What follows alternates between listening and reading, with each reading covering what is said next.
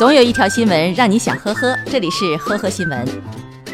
五月七号，四川省南充市西充县公安局对辖区宾馆、网吧一人一证实名制登记制度落实情况进行突击检查。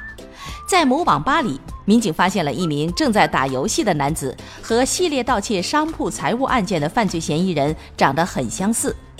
网吧前台登记的身份证信息又和该男子的体貌特征不符合，便去盘问本人了。结果，男子竟然盯着电脑屏幕回答：“不要乱动，先等一下。”结果，该男子就是盗窃嫌疑人，用的是别人的身份证上网。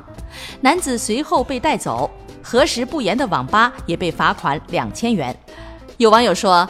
你永远不知道和你打游戏的队友在顶住什么样的压力，努力的不坑你。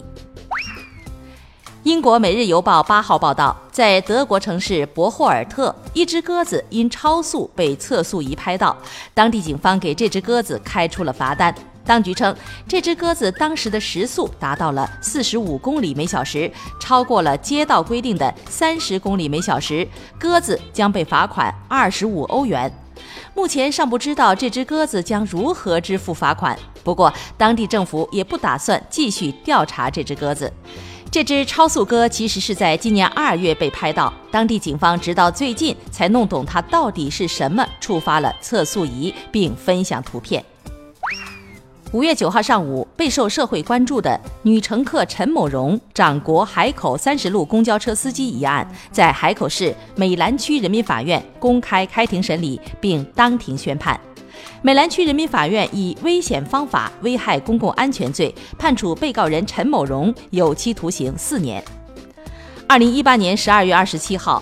海口一女子在乘坐公交车的时候，因质疑司机多收了一元钱车费，将车头挡风玻璃上悬挂的国旗扯下扔在地上，随后掌掴正在开车的司机。事发后，司机立即停车报警，该女子因涉嫌危害公共安全罪被刑拘。南宁一名高中生用微信截图吃霸王餐被拆穿。据店主马先生介绍，该学生连续两天称已经支付，但是他却并没有收到钱，这让他起了疑心。经过查监控发现，这名学生四十多天到店消费了六十多次，实际上只支付了九次一百七十九元。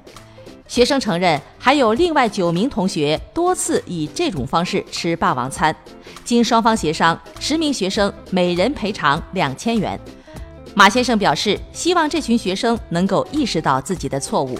学生时代就不讲诚信，学会欺诈，还组团。近日，山东临沂某小区一男子被困在二十七楼的通风井，他仅靠一根红绳支撑，脚下踩着残壁，下方是深不见底的垂直的通风井，命悬一线。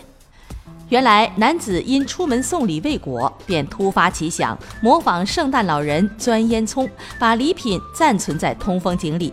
他以为每层通风井都会有个平台，所以找来了一根绳索，顺着绳索从墙缝下到通风口处。不成想，这是一个通风井，每个楼层之间并没有平台，是直上直下的，下去容易，却爬不上来了。